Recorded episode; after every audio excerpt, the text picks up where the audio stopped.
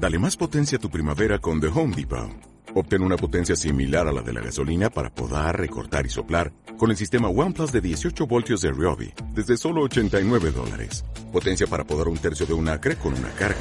Potencia para recortar el césped que dura hasta dos horas. Y fuerza de soplado de 110 millas por hora. Todo con una batería intercambiable. Llévate el sistema inalámbrico OnePlus de 18 voltios de Ryobi. Solo en The Home Depot. Haces más. Logras más.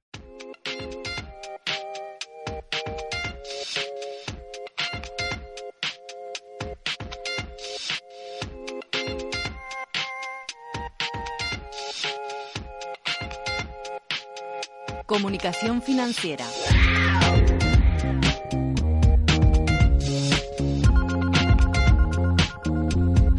Bueno, me ha costado mucho, ¿eh? Me ha costado mucho esfuerzo y mucho sacrificio negociar con el representante de Gonzalo Fernández. Gonzalo, buenos días. Buenos días, Ana. Bueno, Es que te haces de rogar. Hombre, que soy querer. una persona con muchos compromisos. Yo lo sé, yo lo sé. Pero es que me ha costado mucho, ¿eh? Esto de, de tener que sacar aquí... En estos momentos, ahora mismo la persona más comprometida de este país, obviamente, es Ana, Ana Patricia Botín, y después estoy yo, básicamente. Sí, Sí, así. sí. Es, eh, estás, estás tratando con gente de alto nivel, con muchos compromisos, con muchos retos.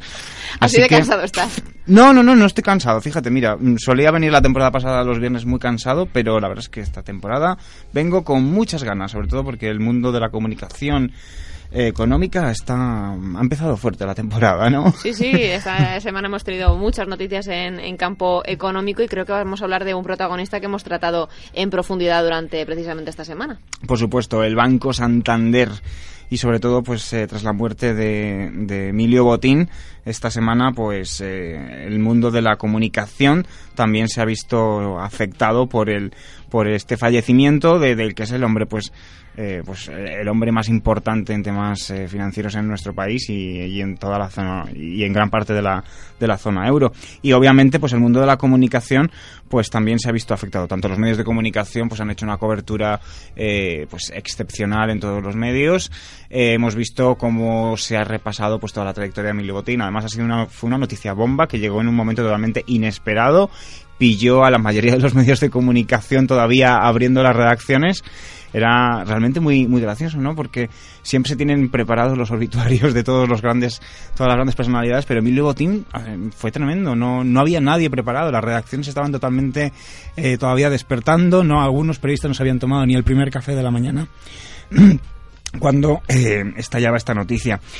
Eh, las consecuencias a nivel económico pues van a ser muchas y muy importantes, sobre todo en retos de comunicación para el Banco Santander y sobre todo para la figura de la que va a ser pues eh, la mujer más importante en el mundo de, la- de las finanzas en España y en, y en los, y, a nivel eh, toda la zona, zona euro y a nivel casi casi mundial, que es Ana Patricia Botín.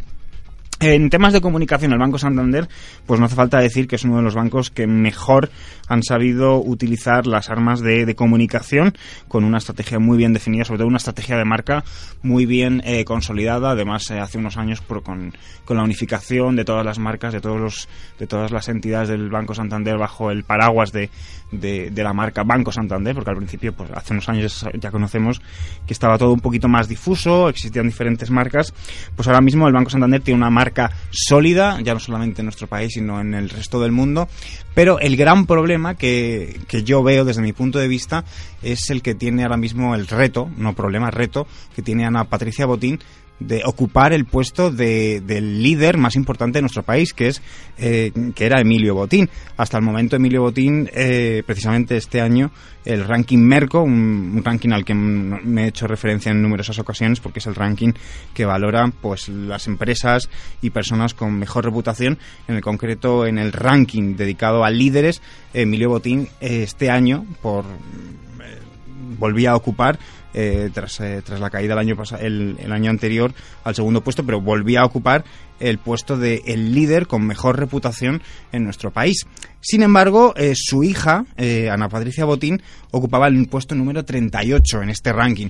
Habrá que ver el próximo año, pues, si Ana Patricia Botín consigue escalar posiciones. No sabemos, hombre, a mí me parece un poquito aventurado decir que, pasará del 38 al puesto número 1. Posiblemente pues, pase del 38 al top 10 o top 5, muy probablemente. ¿Tanto? Sí, sí, sí, obviamente, sí, sí. Pero en la evolución de su de la presencia de Ana Patricia Botín en el ranking Merco, lo que hemos visto es que su proyección ha sido ascendente desde el año 2000 2013, después de un bajón bastante significativo en el año 2011. Eh, ¿Por qué se produce ese bajón en el año 2011? A partir del año 2011 hasta el 2013, eh, la presencia de Ana Patricia Botín dentro de este ranking de los líderes con mejor reputación había experimentado una bajada bastante considerable. La razón, desde mi punto de vista, puede ser eh, por el mayor ímpetu o por la mayor presencia de Ana Patricia Botín en el Reino Unido con, la, con la dirección de la filial del Banco Santander en, el, en este país, en el Reino Unido. Ahora el reto de Ana Patricia Botín Además, es una mujer con poca notoriedad en los medios de comunicación. Una de las cuestiones que también se analizaba con su nombramiento como presidenta del Banco Santander era precisamente que había sido una mujer muy eh, que habían sabido utilizar muy bien desde el Departamento de Comunicación del Banco Santander las influencias de, este banco, tanto por acuerdos comerciales, publicitarios, con diferentes medios de comunicación.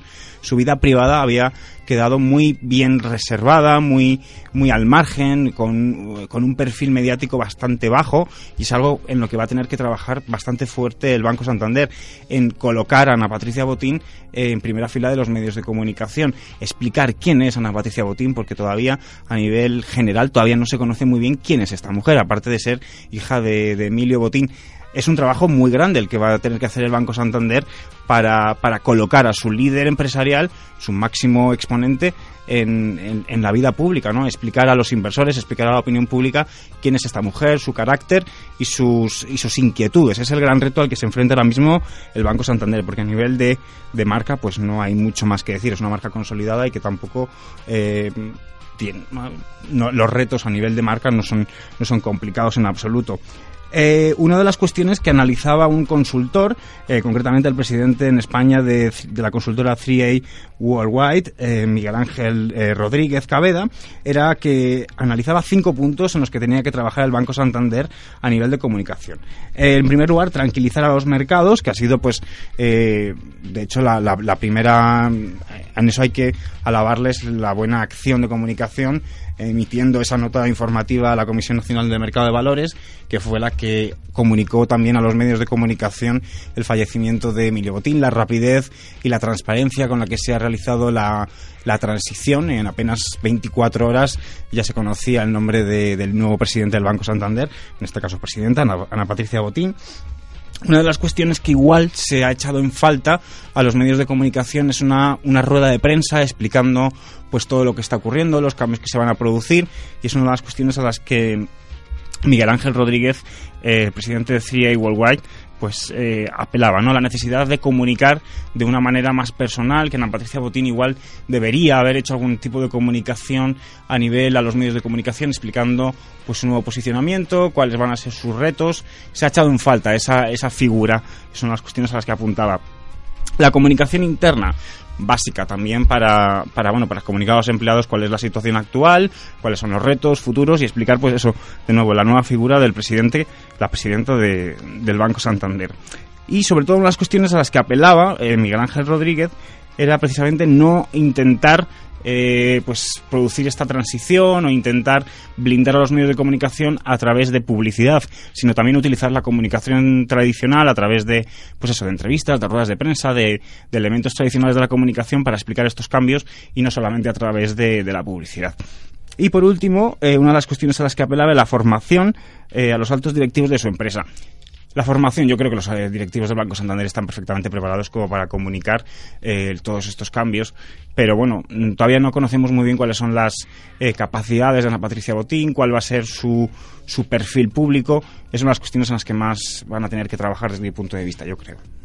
De todas maneras, eh, esta semana hemos tenido dos puntos hablando de, la comunicación de Ana Patricia Botín, eh, que te voy a dejar para que reflexiones quizá para, para otro espacio de comunicación financiera, porque nos decían que Ana Patricia Botín siempre ha insistido mucho en ser la presidenta de, de Banesto cuando estaba al frente de, la entidad. Y sin embargo eh, en sus primeras palabras cuando asumió el cargo de, presidenta del Banco Santander se dijo a sí misma presidente y mm. también eh, que Emilio Botín, durante toda su andadura dentro de la dirección de, la entidad financiera, ha intentado que eh, el Banco Santander sea un grupo, el Grupo Santander, el mm. grupo eh, como conglomerado, ¿no? No, no haciendo tanta hincapié en el tema financiero.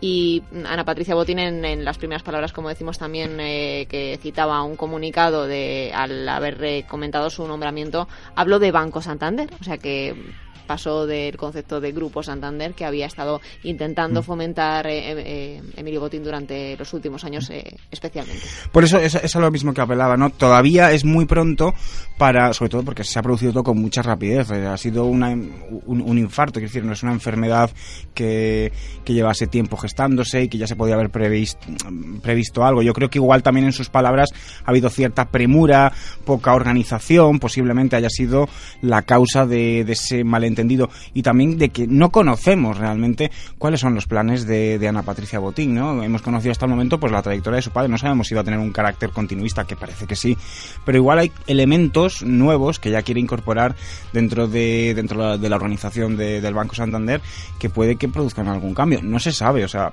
es yo creo el gran reto al que se enfrentan ahora y que deberían empezar, me imagino que ya estén trabajando en ello, obviamente, en explicar quién es Ana Patricia Botín y qué es lo que va a hacer Ana Patricia Botín dentro del Banco Santander. Pues estaremos eh, pendientes a cómo se va desempeñando también esa función eh, sin la guía de su padre, que era lo que tenían previsto eh, anunciar en los próximos meses o en el próximo año. Así que Ana Patricia Botín tiene un reto muy interesante y seguro que nos da muchos más temas de debate en comunicación financiera, Gonzalo. Espero que sí, espero, espero que para bien. Espero, espero que para bien. Sigue con esa energía y nos vemos el próximo viernes, Gonzalo. Hasta luego. Gracias.